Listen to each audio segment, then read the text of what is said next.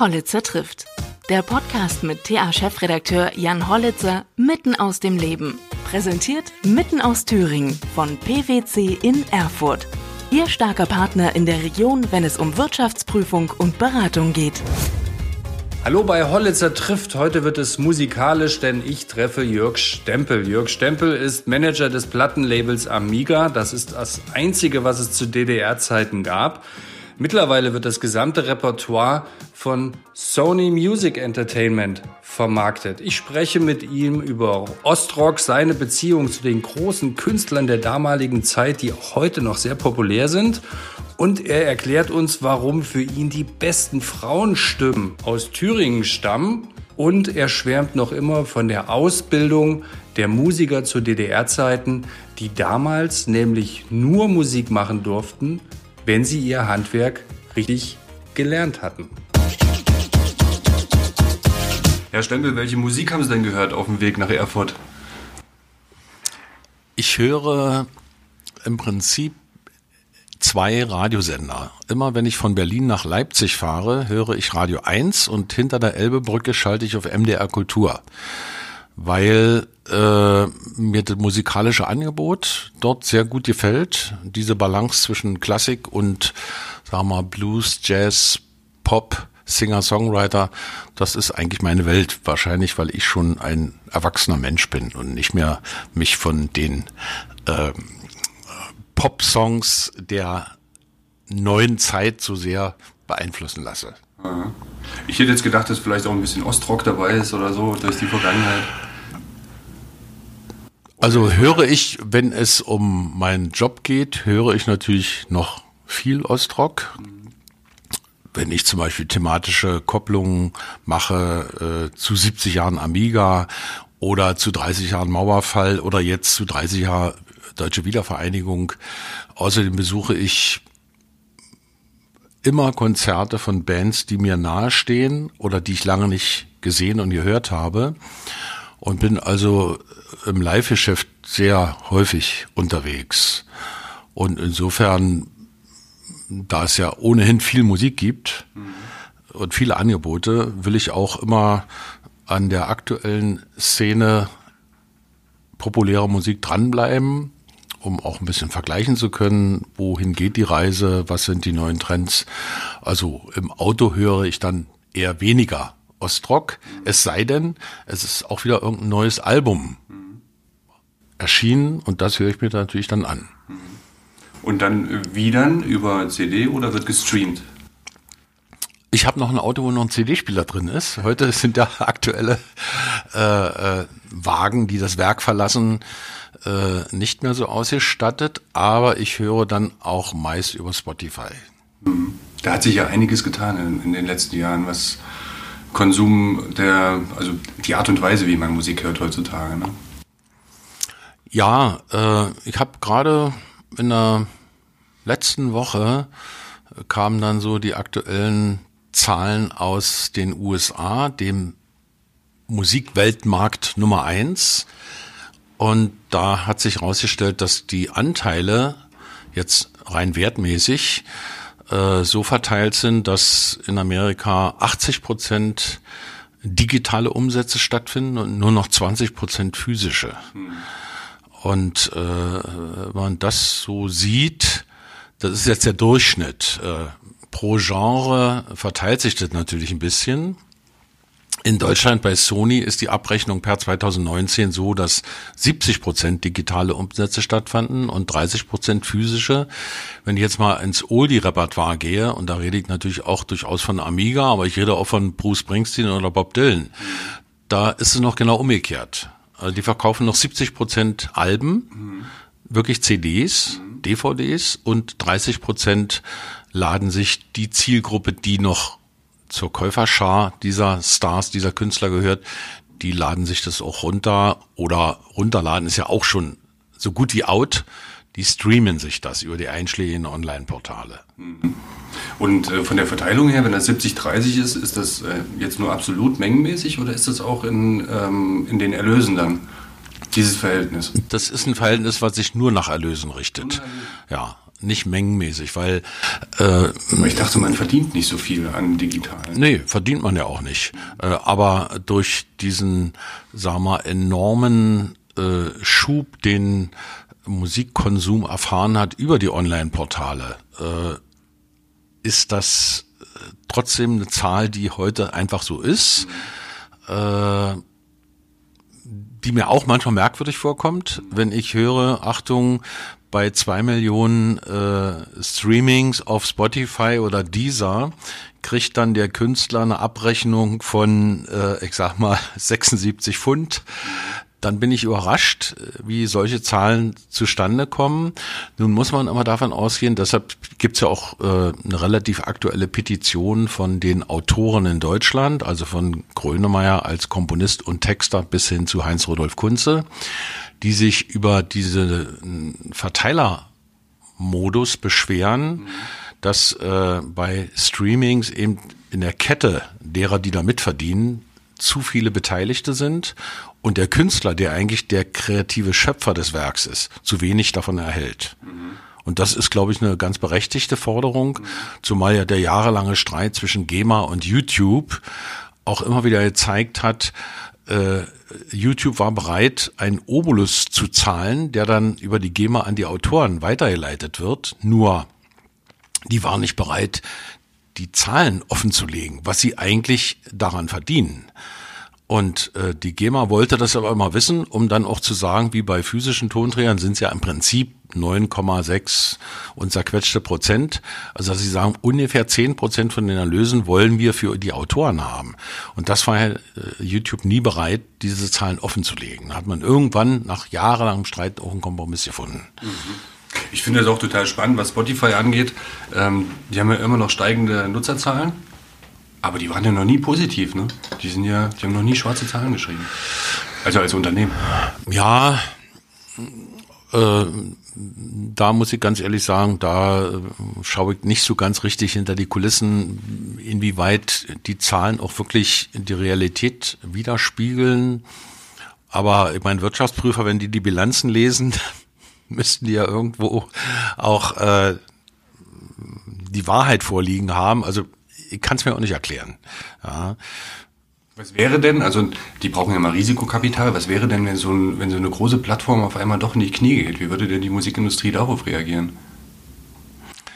Äh, da kann gut, ich. Ja, ist gut, es gibt ja einige, glaube ich, die jetzt ähm, selbst ins Streaming übergehen. Man hat es ja jetzt bei Disney gesehen zum Beispiel, die auch ihre eigene Plattform ähm, auch mit, mit Bezahl, also ein Abo-Modell erfunden haben und so weiter. Gibt es sowas bei Sony eigentlich auch? Ja, das versuchen ja Firmen immer auch individuell noch äh, irgendwelche Portale und Möglichkeiten zu suchen, damit die Erlöse im eigenen Hause bleiben. Nur äh, meistens funktionieren diese Sachen nicht, mhm. äh, weil einfach die Marktmacht der Großen, und da rede ich jetzt mal nur von Spotify, Amazon und Apple mhm. Music, äh, gegen die kommt man einfach nicht an weil man sich selber auch dabei ertappt, wenn ich jetzt, ich habe ein Abo äh, bei Spotify und ja, weil ich dort natürlich auch alles finde. Hm. Es sei denn, der Künstler hat generell gesagt, ich stelle meine Alben dort nicht rein, weil die sollen die Fans kaufen hm. oder äh, aber ich will nicht gestreamt, gestreamt werden. Mhm. Ähm, die die Titel aus DDR-Zeiten. Ich habe hab gelesen, dass sie gesagt haben, ähm, irgendwie gerät das alles in Vergessenheit. Und wir haben keine, also jetzt so frei übersetzt, und wir haben keine gesamtdeutsche Musikgeschichte irgendwie. Da gab es so eine Sendung auch mal, die äh, besten Hits der 80er, mit keinem einzigen Osttitel. Wie erklären Sie sich das? Ja, also ähm, das, jetzt kann ich so sagen, das Füllhorn der Geschichten äh, rausfließen lassen. Ähm, als BMG 1993 die Rechte am Amiga-Katalog erworben hat, da war ich gerade Vertriebsleiter der BMG Ariola München mhm. und habe dafür gesorgt, dass äh, Mireille Mathieu, Udo Jürgens, Eros Ramazzotti und Whitney Houston äh, in Ostdeutschland verkauft wurde. Äh, dann hat der damalige Geschäftsführer Thomas Stein die Rechte erworben. Ich war da insofern nicht ganz unbeteiligt, weil ich ihm natürlich gesagt habe, ja klar, mit diesem Katalog, der ja einmalig ist, weil jegliche populäre Musik der DDR Katalog ist, ist dann das Archiv, was man dann hat. Als richtig, das ist einfach die Rechte an allen Musikaufnahmen der DDR aus dem populären Bereich. Und zu Amiga, das fing ja beim Jazz an, über äh, Kinderpop bis zu Schlagern, äh, Volksmusik, äh, Rock, Pop. Äh, ja gut, es gab ja auch gar keine andere Plattenfirma. Richtig, nee, es war ja monopolmäßig organisiert, so wie im Filmbereich auch. Es gab nur die DEFA. Und äh, ja, als Stein das damals gekauft hat, äh, hat er mich ja sozusagen zum Geschäftsführer der äh, der, der Amiga-Firma gemacht, weil bei Bertelsmann war das ja so organisiert, da war jeder, egal wie groß äh, das die Einheit personell war, war ein sogenanntes eigenes Profit Center und musste am Ende sozusagen Profit abliefern eh oder nicht. Und was ich damals völlig unterschätzt habe, dass ich dachte, mit äh, den großen Hits des Ostens kann man bundesweit punkten, aber der Transmissionsriemen damit, also unsere Brüder und Schwestern auch äh, das kennenlernen, sind ja die Medien, vor allen Dingen die audiovisuellen Medien. Und die haben auf der Strecke, äh, muss ich ganz ehrlich sagen, völlig versagt. Oder ich habe das falsch eingeschätzt, weil äh, Musik aus dem Osten war eben entweder äh, belastet mit dem Klischee, das war Musik, die sozusagen ideologisch überfrachtet war und nur sozusagen für den Staat gemacht wurde. Oder äh, es war Musik, die verboten war. Und das war aber so ein kleiner Teil, der auch immer ein bisschen übertrieben wurde. Äh, und der war für die Medien relativ uninteressant, weil er auch musikalisch relativ unkommerziell war. Und diese Fehleinschätzung, die reicht ja sozusagen bis in die Yes-Zeit, denn das, was Sie erwähnt haben mit der, äh, das ZDF hat also äh, im letzten Herbst die große Show der 80er Jahre präsentiert und ich konnte dann es nicht unterlassen, an den Unterhaltungschef des ZDF zu schreiben ein öffentlich-rechtlicher, durch Gebühren finanzierter Sender, der ja auch einen Kulturauftrag hat. Äh, und die haben wirklich kein, nicht einen Song äh, dort äh, präsentiert. Und ich war da doch recht erbost darüber. Und da das schon davor über die Show der 70er Jahre stattfand ich auch schon an den Unterhaltungschef geschrieben habe und er gesagt hat, ja, beim nächsten Mal werden wir das berücksichtigen. Also der hat richtig geantwortet, auch ganz nett, sympathisch geantwortet. Sie haben recht und äh, beim nächsten Mal werden wir das berücksichtigen. Wir kommen auf Sie zu, äh, aber es ist nichts passiert. Und das ist dann schon ärgerlich, äh, dass das jetzt bei RTL und bei anderen Sendern nicht passiert. Mhm. Das kann ich alles noch nachvollziehen. Aber nicht bei einem öffentlich-rechtlichen Sender, der sozusagen über Gebühren, auch mit den Gebühren aus dem Osten finanziert wird. Dabei gab es doch so ein paar Bands, die auch äh, schon oder noch zu DDR-Zeiten auch am besten populär waren. Ne? Also City, glaube ich, war eine davon. Ja, es waren die, die, die vier großen, also Pudis, Karat, City, Silly, die waren alle äh, im Westen populär. Ich meine, Karat hat ja äh, mit ihrem Album, mit ihren Alben Goldstatus erreicht mit dem blauen Planet. Der hat 480.000 Stück verkauft. Das wäre nach heutigen Bemessungsgrenzen wäre das Doppelplatin, äh, weil ja heute Platin schon 200.000 ist, aber damals waren es eben 500.000. Und äh, die Pudis sind ja, Pudis und Karat und auch City sind ja fast mehr durch den Westen getourt als durch den Osten, weil sie natürlich auch der Künstleragentur Geld gebracht haben, für sich selber auch. Und äh, insofern wenig nachvollziehbar, dass das so abgebrochen ist und dass selbst Journalisten, die äh, dann beim Fernsehen oder im Radio nach der Wende gearbeitet haben, aus dem Osten kamen, selbst die haben das abgelehnt, weil sie natürlich in vorauseilendem Gehorsam ihren neuen Westchefs äh, sagen, ja, nee, Ostmusik war einfach verbal nicht geeignet. Und ich muss sagen, klar, es stimmt. Warum verbal nicht geeignet? Weil, also Na, weil äh, war ja so anspruchsvolle Musik eben auch. Ne? Ja. Um an der Zensur vorbeizukommen und so weiter. Ja, aber man muss ja ganz fairerweise sagen, diese Oberkategorie Ost- und Westmusik unterteile ich immer in äh, Musik aus den Mutterländern, USA und England. Das sind nun mal die Erfinder der Popmusik. Und äh, der Westen, damit meine ich jetzt Westdeutschland und Ostdeutschland oder die DDR, wir waren ja alle Plagiatoren. Der Westen hat genauso eigentlich nur in Englisch. Lindenberg hat angefangen, äh, seine ersten Alben waren in Englisch. Und äh, Westhanna hatte auch immer versucht, äh, die Stones noch von links zu überholen. Also die haben eigentlich auch nur äh, sagen wir mal, musikalisch, stilistisch das nachgespielt, was die Vorbilder aus USA und England äh, erfunden haben. Mhm. Und insofern haben wir das im Osten auch gemacht. Äh, der Osten hatte für mich aus auch heutiger Perspektive den Vorteil, dass die Texte in Deutsch sein mussten. Das war sozusagen die ideologische Vorgabe.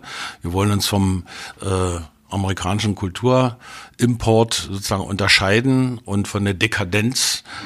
Und insofern äh, bitteschön deutsche Texte. Weil das Leben ist spannend genug, um sich auch in Deutsch auszudrücken und äh, unsere Muttersprache ist Deutsch. Und das hat eben zu wirklich tollen Werken geführt, was inzwischen ja auch äh, nicht nur Medien, sondern auch viele äh, Künstler aus dem Westen anerkennen. Also, gibt ja auch wieder viele deutschsprachige Musik jetzt mittlerweile. Absolut. Also ich sag mal, da ist ja der Hip-Hop so ein bisschen die Speerspitze. Aber ich rede jetzt eher von den äh, 90er und Nuller Jahren. Äh, die Anerkennung von Musik aus der DDR, vor allem der Texte, die hat doch äh, inzwischen Raum gegriffen und viele Künstler, die auch Wert auf Texte legen, aus dem Westen treten gerne im Osten auf, weil sie merken, dass der Aufmerksamkeitspegel von Leuten aus der ehemaligen DDR viel größer ist, dass die eine Sensibilität für Texte haben, weil wir ja auch immer gelernt haben, äh, zwischen den Zeilen zu lesen oder mit Metaphern und Gleichnissen äh, erkundet haben, was meint denn der Künstler damit, was will er damit uns sagen. Und das hat gut funktioniert und deshalb genießen eben Künstler mit tollen Texten aus dem Westen auch im Osten eine hohe Anerkennung. Und die Künstler freuen sich, wenn sie im Osten auftreten. Mhm, spannend, habe ich sowieso noch nie gesehen. Ähm Jüngstes Beispiel, äh, im November kam das neue Album von Max Herre raus und der hat dort äh, einen Titel von Panterei, eigentlich eine Band, die jetzt gar nicht zu den Großen äh, des Ostens zählte. Aber das war äh, übrigens die Vorgängerband von Karat. Aus dem Rumpf dieser Kapelle ist dann Karat entstanden. Und Panterei war eben eine Band, alles Hochschulmusiker, die in den 70er Jahren so eher äh, im Fahrwasser von Chicago, Platz für den Tiers mit Jazzanleihen musiziert haben. Und es gibt einen wunderbaren Titel, heißt Nachts, gesungen von Veronika Fischer und Panterei. Und den hat Max Herre nicht gecovert, sondern er hat den Refrain gesampelt im Original und hat dazu eine neue Strophe gemacht. Und ich habe ihm dabei geholfen, eben die Rechte zu klären. Und das ist jetzt auf seinem neuen Album einer der Erfolgstitel. Mhm. Und er schwärmt, ich war selbst beim Konzert von ihm in Leipzig, er schwärmt eben auch sehr, auch in seiner Moderation, dass er sagt, also gerade in den 70er Jahren ist im Osten eben eine tolle Musik entstanden, die auch geprägt war von Musikern, die alle ein Hochschulstudium absolviert haben und die handwerklich, kompositorisch eben wirklich die Messlatte sehr hoch gehängt haben. Ja. Max Herre, toller Sänger, auch Freundeskreis, mag die Musik auch schon viele Richtig. Jahre. Ja, toll. Ähm, Sie haben die Interpretation der Texte angesprochen.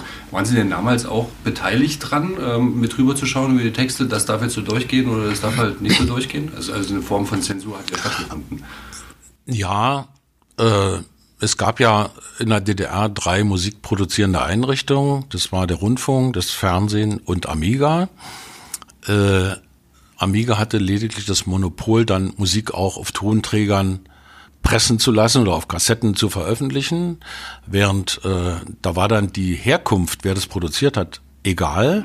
Die Rechte sind automatisch dann an Amiga übergegangen und umgekehrt, wenn Amiga jetzt mit Pudis ein neues Album produziert hat, dann hat der Rundfunk von uns die Senderechte erhalten. Also wenn die an Anfrage vom Sender Jerewan kam, wir wollen gern das neue Album der Pudis spielen, dann durfte der Rundfunk diese Rechte an Sender Jerewan weitergeben. Oder Radio äh, Hanoi. Mhm. Und äh, die Kontrollmechanismen, die waren höchst unterschiedlich, weil äh, Rundfunk und Fernsehen der DDR unterstanden der ZK-Abteilung Agitation und Propaganda. Also direkt dem Parteiapparat unterstellt, während VW Deutsche Schallplatten mit seinen Labels Amiga Eterna Litera war dem Kulturministerium zugeordnet und dadurch, dass der VW Deutsche Schallplatten jedes Jahr ans Kulturministerium eine hohe Summe an Gewinn abgeführt hat, mit dem große Teile des äh, Kulturbetriebes der DDR von Museen über Theater, Verlage, Kulturhäuser, Jugendclubs finanziert wurden, waren hier die politischen Bandagen nicht so eng wie im Rundfunk. Auch allein durch das Unterstellungsverhältnis Parteiapparat, Abteilung Agitation, Propaganda und eben Kulturministerium. Und äh, während es im Rundfunk ein sogenanntes Lektorat gab, mhm. in dem dann auch andere Autoren, Komponisten und Texter saßen und sicherlich auch aus der einschlägigen Abteilung da Leute mit dabei waren, wurden äh, Texte dort sicher mehr auf die Goldwaage gelegt als bei uns. Denn sonst wären solche Alben wie zum Beispiel Casablanca von City immerhin 1987 erschienen, äh, nie veröffentlicht worden. Dann wäre die Lizenzplatte mit Udo Lindenberg äh, wo der Titel Wozu sind Kriege da, also mit einem pazifistischen Text, im Rundfunk der DDR kurioserweise verboten. Wir haben den auf Platte veröffentlicht. In meinem Rundfunk wird er gespielt, hört sich weg. Nächsten Tag weiß kein Mensch mehr, dass der Song gespielt wurde. Eine Platte nehme ich mit nach Hause und habe die als Beweisstück für die nächsten zehn Jahre in meinem Plattenschrank zu stehen. Also insofern war das schon kurios. Und äh, die Entscheidung äh, war in der Amiga-Redaktion immer kollektive Beratung, Austausch von Argumenten, können wir das so machen oder nicht. Und die Entscheidung hat aber dann der Chefredakteur Amiga getroffen. Der musste auch dafür zu gut Deutsch seinen Arsch hinhalten.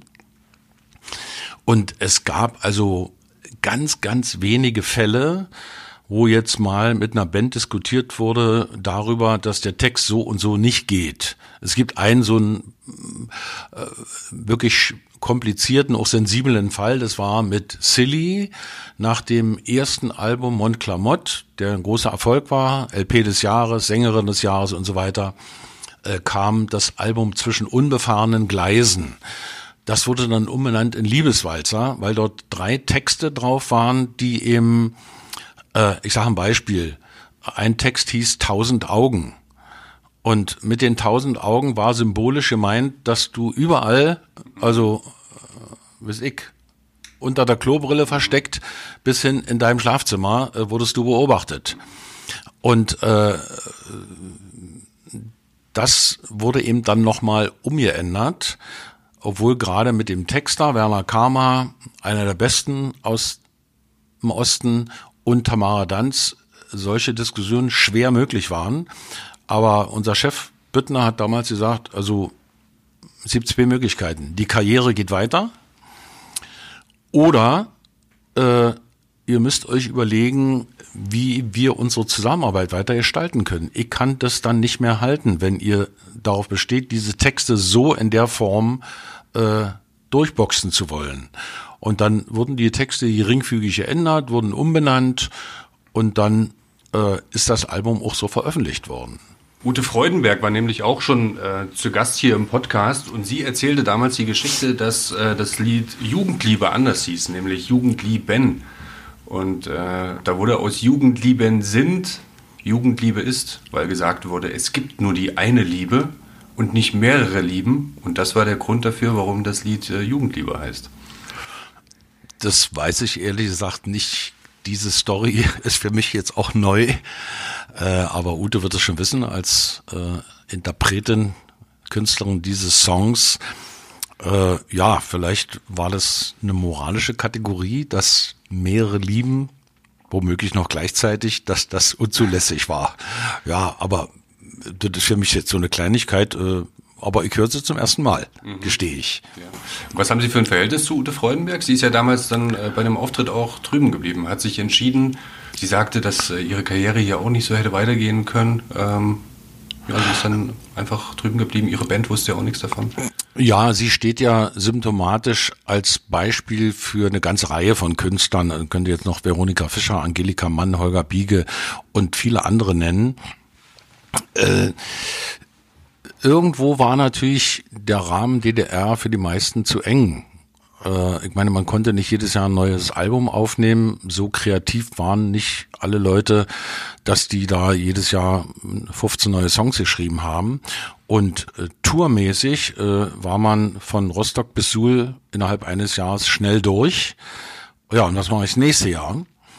Also äh, dazu die Bandagen, das dürft ihr nicht anziehen und das dürft ihr nicht singen. Also ich kann das alles nachvollziehen, muss aber unterm Strich sagen, es gab für viele dann doch äh, ein gewisses Erwachen, weil äh, die sagen wir mal, Formatierung von Musik im Westen, die war wesentlich größer als im Osten.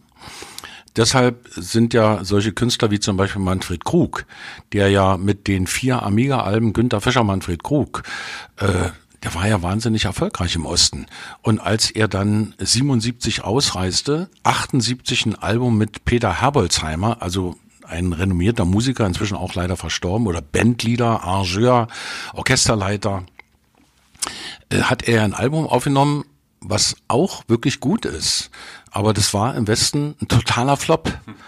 Ich habe mit ihm äh, ab 96 Kontakt gehabt und dann 2000 endlich auch mit ihm ein Album produziert mit Till Brünner als Produzent und da hat er mir dann mal erzählt, dass er 1992 auf dieses Album denn da bist du ja, was er 78 veröffentlicht hat, hat er 92, also 14 Jahre später, das erste Mal eine Künstlerlizenzabrechnung erhalten weil seine Fans aus dem Osten nach dem Mauerfall dann die Chance hatten, dieses Album zu kaufen.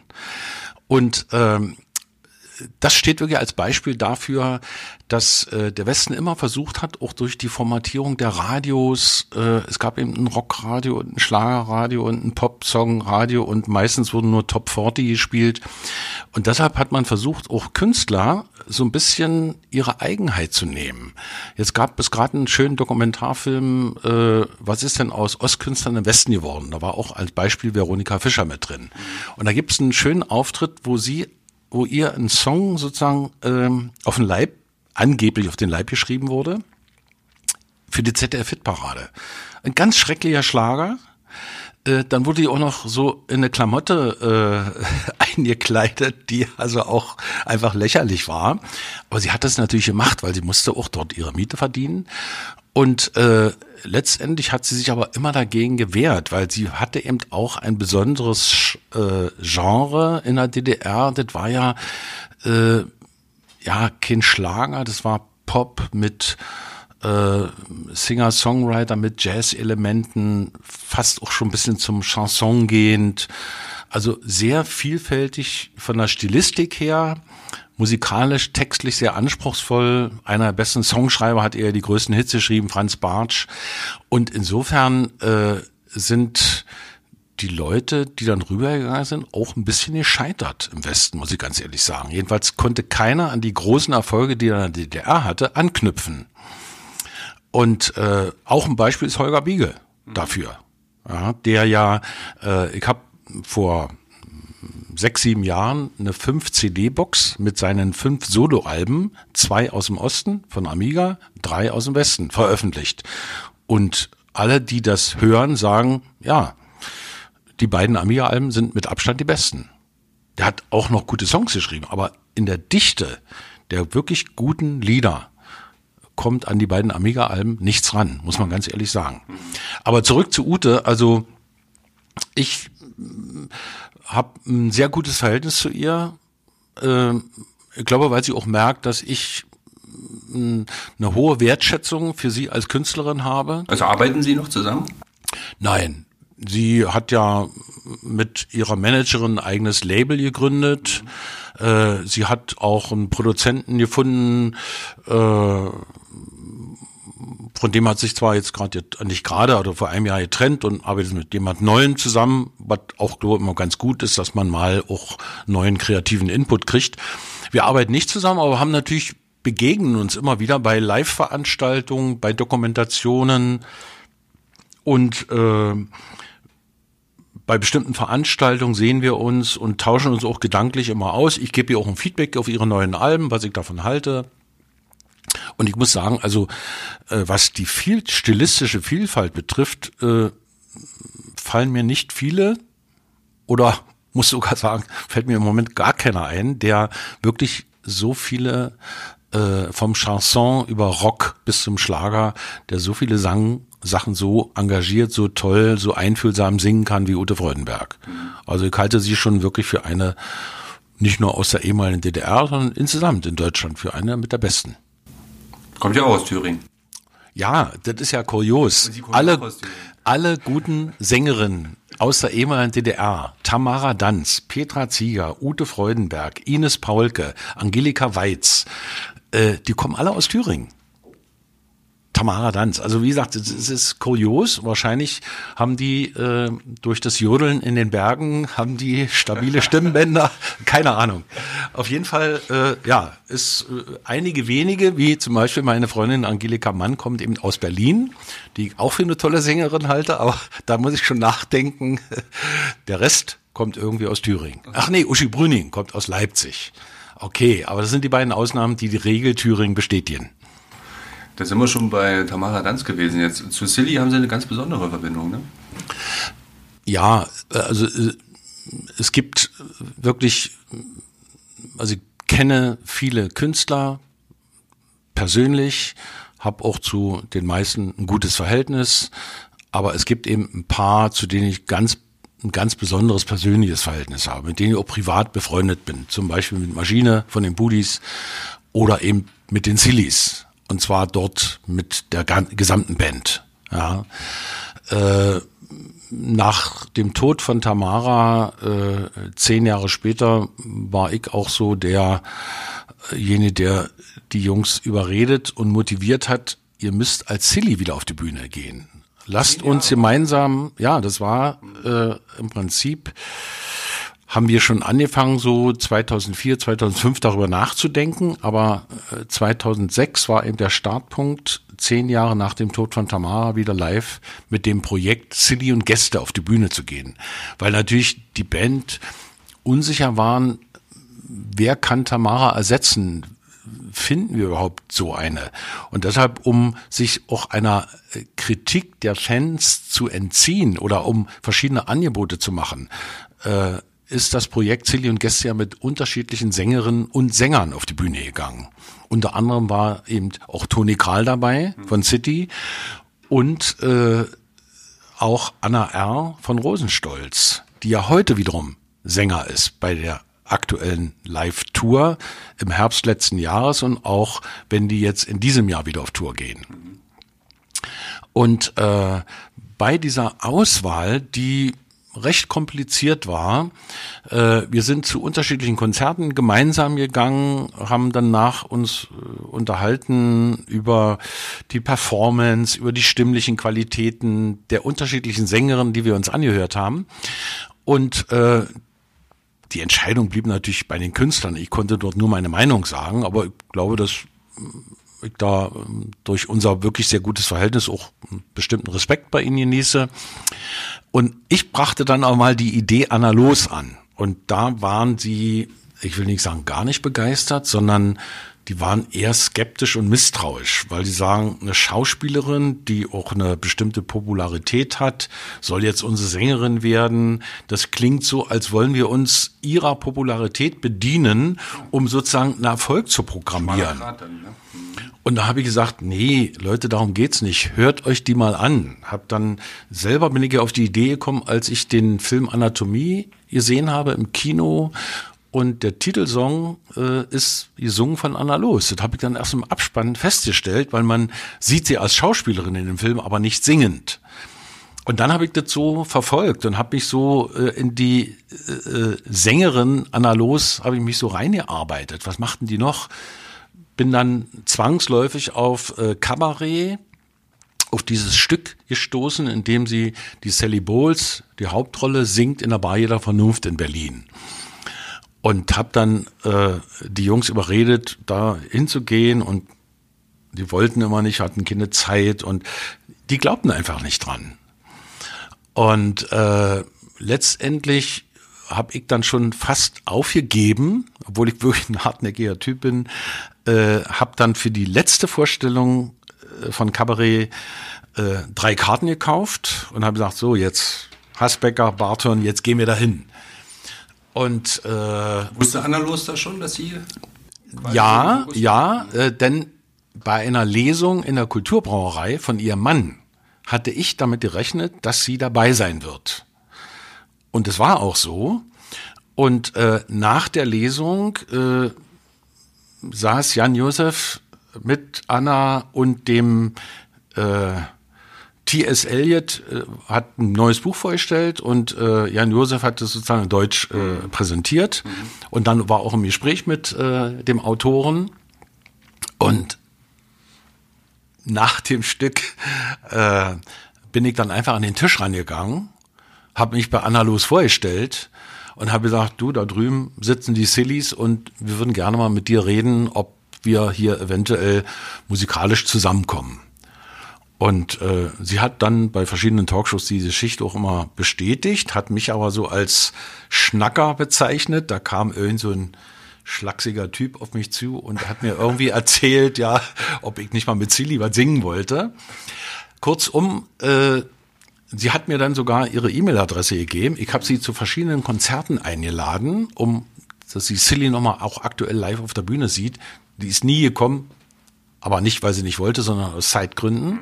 Und wie gesagt, bei dieser letzten Vorstellung, wo ich dann drei Karten gekauft habe, äh, hat dann noch fünf Minuten vor zwölf Hasbecker abgesagt, da sie sagt, oh, ich bin krank, ich fühle mich überhaupt nicht wohl. Das war am 29.12.2005. Und da bin ich mit Ritchie Barton dorthin gegangen. Und Anna hat sofort uns da sitzen sehen und hat eben äh, beim Rausgehen gesagt, so, wir machen hier noch eine kleine Feier, weil es die letzte Vorstellung heute, bleibt ihr noch da? Natürlich sind wir da geblieben. Und das war, wie gesagt, am 29.12.2005. Und am 10. Januar 2006 saß sie im Studio bei den Sillies in Münchehofe und man jammte gemeinsam, um mal zu sehen, aha, wie ist denn die Stimme? Wie ist denn die Tonart? Können wir bei der Originaltonart bleiben? Müssen wir das alles umarrangieren und so weiter und so fort? Und es fand sofort, sagen wir, äh, von der Chemie her eine Glückseligkeit statt. Also die haben sich sehr gut verstanden. Äh, Anna hat sich dort auch sehr schön präsentiert.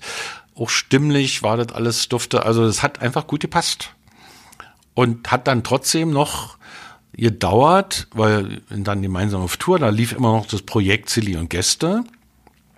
Äh, sie hat dann dort auch mitgemacht bei diesem Projekt und äh, hat dann aber gesagt, nee, weil ich habe ja da die Band auch gemanagt zu dem Zeitpunkt, hat sie gesagt, unter vier Augen zu mir, du, ich will das nicht.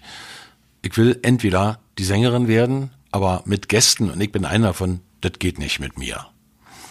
Und dann habe ich mit den Jungs geredet und ja, dann ist es auch so gekommen.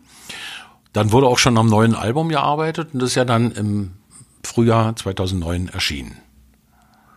Und ich denke, dass die insgesamt zwölf Jahre dann doch eine sehr gute, produktive Zusammenarbeit waren. Und dann, ja, haben sich die Wege getrennt. Anna wollte auch was Eigenes machen die Jungs waren ja an dem Projekt City MTV Unplugged dran.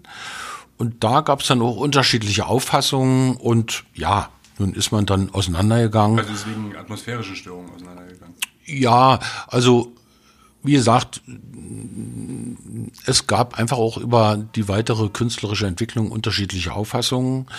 Ein bisschen lag es, glaube ich, auch daran, dass Anna natürlich sehr gut strukturiert und organisiert ist, weil äh, sie macht so und so viele Filme im Jahr, sie hat eine Familie, ja zwei Töchter äh, und der Mann singt auch noch nebenbei. Der Mann singt auch noch und ist ja als Schauspieler, glaube ich, noch sogar ein bisschen mehr beschäftigt als sie. Kurzum, sie muss ihr Leben sehr gut organisieren, um dann die Fenster frei zu schaufeln, um Musik zu machen. Das war auch teilweise der Band zu wenig, weil die natürlich ausschließlich von der Musik leben. Anna lebt von den Filmen und der Musik. Und wie gesagt, es gab dann einfach unterschiedliche Auffassungen. Äh, Silly haben ganz eindeutig gesagt, für uns ist der musikalische Ritterschlag Silly MTV Unplugged zu machen. Anna hat gesagt, nee, ich will ein neues Album machen, ich will selber als Autorin mich mal präsentieren und deshalb ist dort erstmal ein Cut erfolgt. Äh, Anna hat ihr Album veröffentlicht. Ich finde das Album ehrlich gesagt nicht so schlecht, wie es vielleicht andere diesem Album andichten wollen. Es ist auch nah an dem dran, was sie mit Silly gemacht hat, an den drei Vorgängeralben. Und die Sillies äh, haben wieder bei ihrer Tour im letzten Herbst endlich mal wieder eine Menge Songs gespielt, die Anna nicht singen wollte, weil sie aus der Erbmasse von Tamara Danz kamen. Äh, und sie wollte eben vor allen Dingen die Alben präsentieren, die sie mit Silly neu produziert hat. Mhm. Was ich auch verstehen kann. Aber äh, dadurch haben die Fans, die wirklich auch alten Fans von Tamara Danz, alt meine ich jetzt gar nicht das Alter, sondern die langjährigen Fans, die haben dann endlich mal wieder Titel zu hören bekommen von den Alben Montclamotte, äh, Liebeswalzer, äh, Bataillon d'Amour und Februar, die Anna nicht gesungen hat. Und die Tour war mit den beiden neuen Sängerinnen, nämlich Julia Neigel und Anna R. von Rosenstolz oder dann Gleis 8, äh, war sehr erfolgreich. Ich habe selbst von den elf Konzerten habe ich drei miterlebt in Dresden, Leipzig und Berlin und ich muss sagen, es war großartig und es war überall ausverkauft, auch in Hamburg und in Mainz und äh, durch die beiden auch unterschiedlichen Sängerinnen konnten die vielen Facetten, die Tamara Danz in einer Person äh, stimmlich bewältigt hat, ja, im richtig zu rocken, aber auch sehr einfühlsame Balladen zu singen, die wurden durch die beiden Sängerinnen sehr gut abgedeckt. Mhm. Ja, mit, den, mit der Musik bin ich auch groß geworden. Meine Mutter hat das äh, auch hoch und runter gehört. Also Bataillon d'Amour und äh, diese ganzen, ganzen alten Sachen. Ja, da gab es halt die Platten noch, ne? Und äh, Traumzauberbaum, ist das eigentlich dann auch in, in, in, bei Amiga erschienen? Oder? Ja, klar. Ja, ne? Ja, ich habe ja auch. Das hören meine Kinder jetzt äh, auch, ne? Und ja. Haben ein bisschen Angst vor dem schwarzen Blatt, aber ansonsten ist äh, das ja immer noch ein Klassiker. Ne? Nein, in diesem Jahr im Herbst ist ja der offizielle Geburtstag von 40 Jahre Traumzauberbaum. Wann und das? ja, Im und wenn, jetzt im September. Ach, im September. Im September diesen Jahres, Aha. vor 40 Jahren, ist Traumzauberbaum 1 erschienen. Und ähm, das müssen wir auf jeden Fall feiern.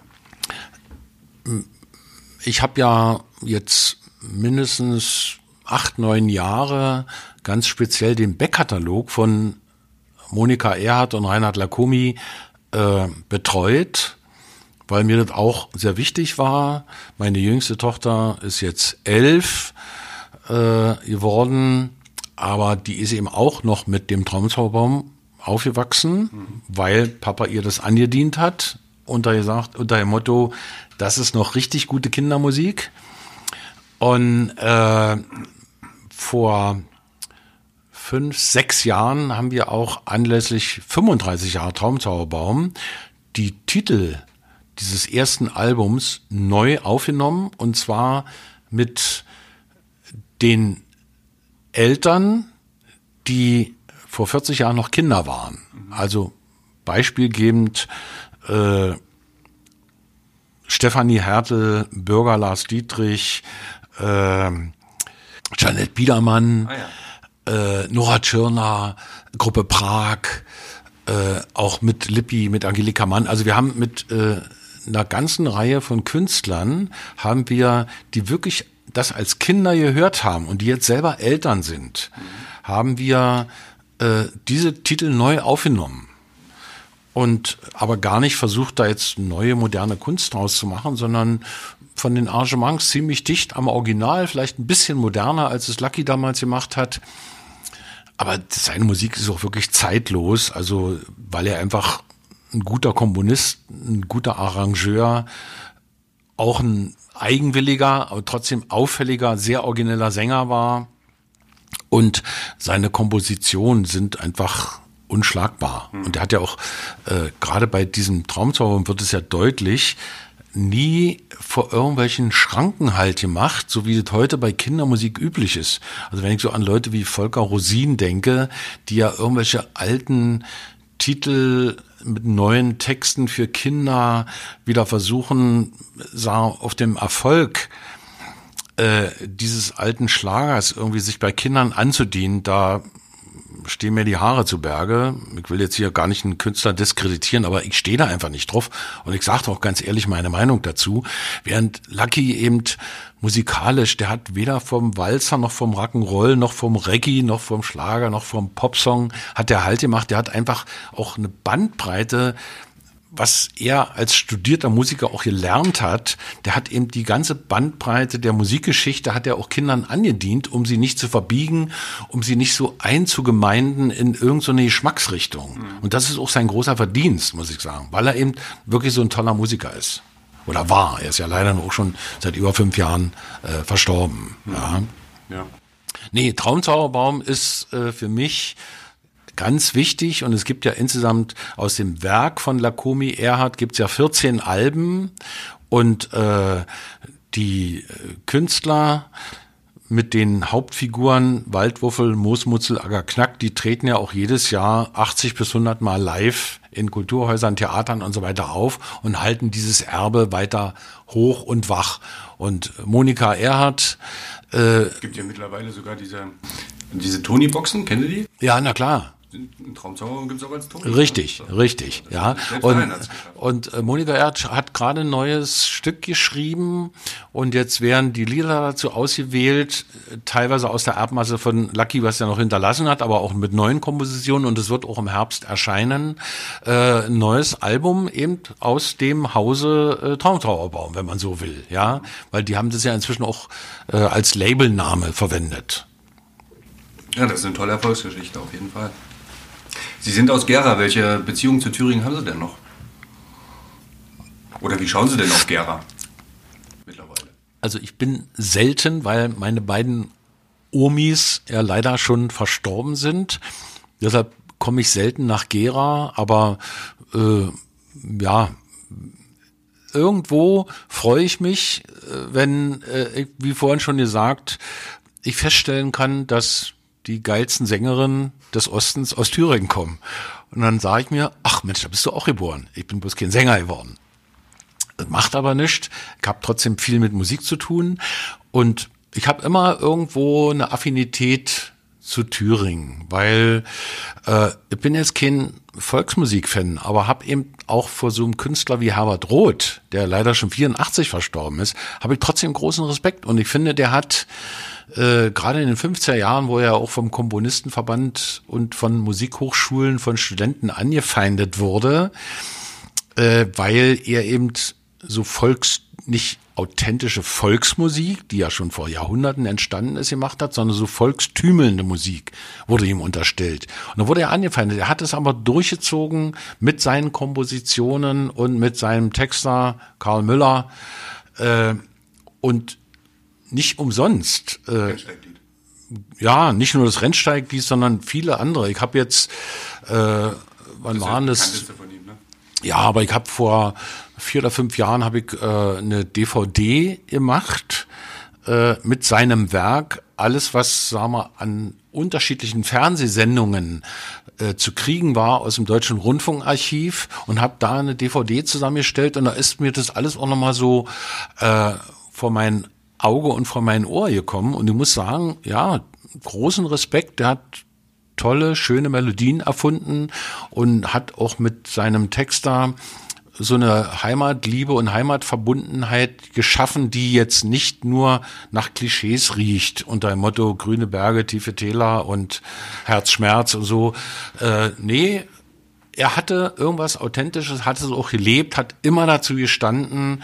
Und es gab mal so eine äh, Sendereihe im DDR-Fernsehen, die ist auf eine runde halbe Stunde. Da hat Jürgen Schulz als Moderator immer Prominente eingeladen und auch mal Herbert Roth und hat auch genau dieses Thema, weshalb er in den 50er Jahren so angefeindet wurde von, sagen wir, äh, Musikern, Komponisten, die meinten, ja, das ist doch eher so eine Afterkultur hier.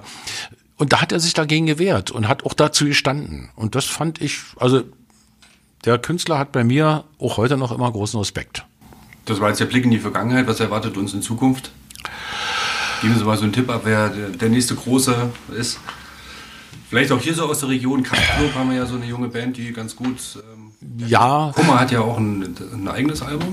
Ja, richtig, richtig. Also, äh, ich meine, Kraftklub finde ich selber sehr gut. Äh, Felix Kummer hat ja auch ein Soloalbum, ist auch in deutschen Charts auf Nummer eins gelandet. Und ich finde die Band sehr authentisch. Äh, sie stammen ja auch aus einem musikalischen Elternhaus, nämlich äh, die Eltern äh, waren ja in der Punkband AG Geige, äh, was übrigens auch 1989 noch bei Amiga erschienen ist, das erste Album mit AG Geige, äh, was also das nochmal auch demonstriert. Das Elternhaus, ja, und die waren ja auch sehr experimentell, das war ja nicht so Punk im eigentlichen Sinne. Und insofern, ja, Silbermond hat ja jetzt eine, eine, Weile Pause gemacht. Sie haben jetzt ein letztes Album war Schritte, war nicht ganz so erfolgreich, aber die gehen ja in diesem Jahr auch auf große Tour. Ich halte nach wie vor die Band für sehr kreativ und äh, Stefanie Kloß, die Sängerin, ist zählt für mich auch von der mehr oder weniger jungen Garde, zählt sie für mich mit zu den Besten in Deutschland, muss man auch eindeutig sagen. Wir haben ja im letzten Jahr mit einem Berliner Radiosender, äh, nämlich Radio 1, ist ein Sender, der bundesweit, glaube ich, auch bekannt ist, weil ähm, sich dort eine Fangemeinde versammelt, die wirklich an, an Musik interessiert ist und nicht an, äh, sagen wir mal, Selbstdarsteller, Moderatoren. Und äh, wir haben dort im letzten Jahr anlässlich 30 Jahre Mauerfall die Top 100 der größten Ostsongs präsentiert. Mhm. Die Jury bestand ausschließlich aus Musikern, äh, Redakteuren, Journalisten, Moderatoren, Produzenten aus Ost und West. Mhm. Und äh, da ist eine Top 100 zustande gekommen. Ich habe Ihnen übrigens diese Box als kleines Geschenk mitgebracht, obwohl Sie ja ein Medium, äh, ein Printmedium sind. Vielen Dank, aber da äh, freuen sich vielleicht auch unsere Leser drüber. Aber wenn äh, Sie dann auch mal die Gelegenheit haben, äh, die Thüringer Allgemeine sozusagen musikalisch darzustellen, ja. dann bitte mit dieser Box, weil es ist das erste Mal, dass hier eine Compilation entstanden ist mit 100 Titeln, von denen 20 Songs Punk sind. Und äh, ich wurde ja von BMG und Sony immer aufgefordert, Achtung, Wendekopplung muss die kommerziell sein, natürlich immer die größten Hits, von über sieben Brücken, über am Fenster bis zu als ich fortging und alt wie ein Baum. Ich habe mich irgendwann dagegen gewehrt, weil ich wollte die ganze Bandbreite darstellen. Das ist mir auch relativ oft gelungen. Nicht alles ist dort kommerziell aufgegangen, aber diese Box, eine 6-CD-Box mit einem wirklich tollen Booklet, kann ich nur jedem empfehlen, weil es ist so eine illustre Mischung, die die gesamte Bandbreite der Musik aus dem Osten darstellt, von Punk über Pop, von Jazz bis zu Filmmusik, äh, von richtigen Rocknummern äh, bis zu Liedermachern. Also in diesen Top 100 gibt's eben auch einen Gerhard Schöne und da gibt's auch Karls Enkel und da gibt's auch die Gruppe Schicht aus Dresden.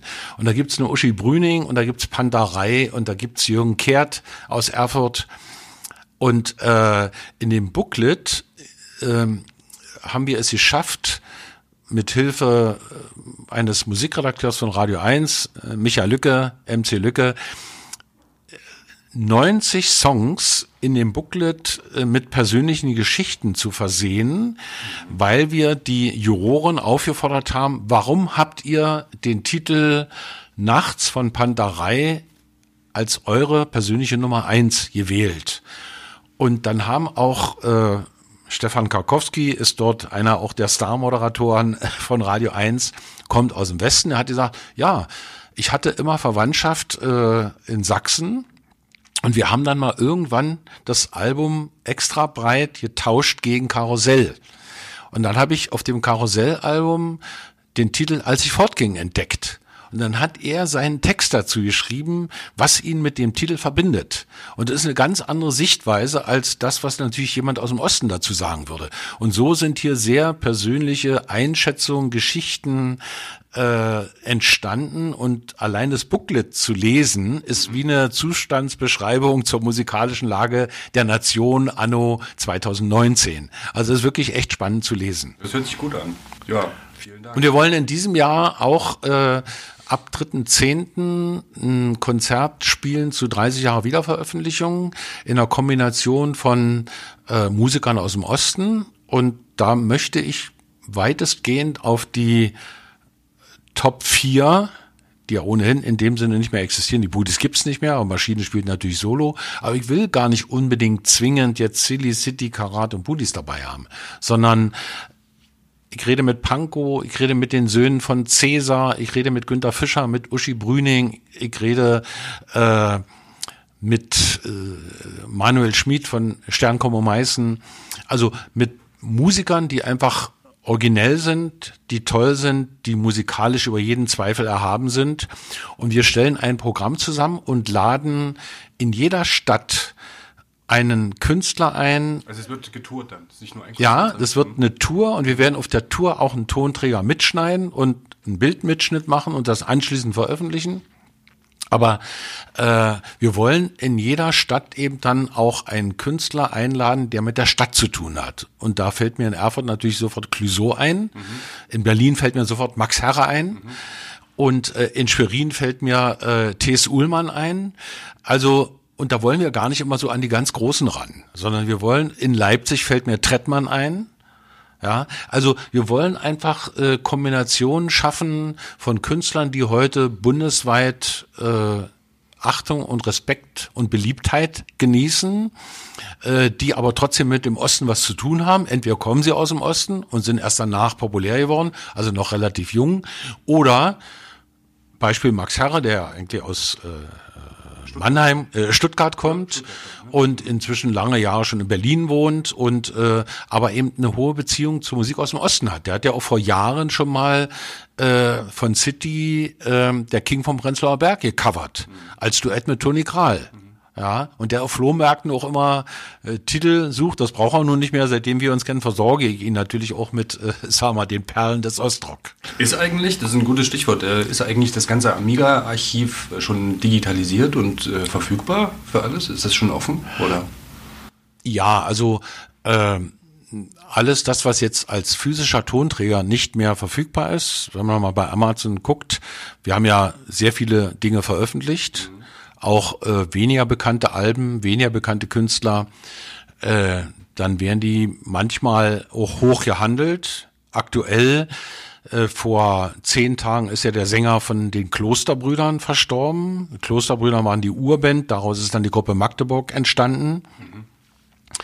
Und äh, ich rede, wenn ich jetzt von Erfurt heute nach Berlin zurückfahre, rede ich mit Dietrich Kessler, einem der Gründer von Klosterbrüdern und Magdeburg äh, über ein Album, wo wir und auch ein Hommagekonzert für den Sänger von den Klosterbrüdern, wo wir nochmal diese Songs auch sowohl neu aufnehmen wollen, aber auch die alten Songs nochmal digitalisiert präsentieren wollen.